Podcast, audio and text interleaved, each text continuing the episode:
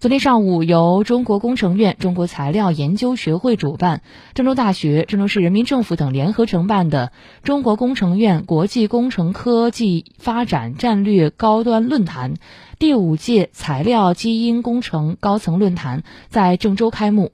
国内材料领域三十多名院士国内外新材料领域的相关专家学者企业代表近八百人参加了论坛。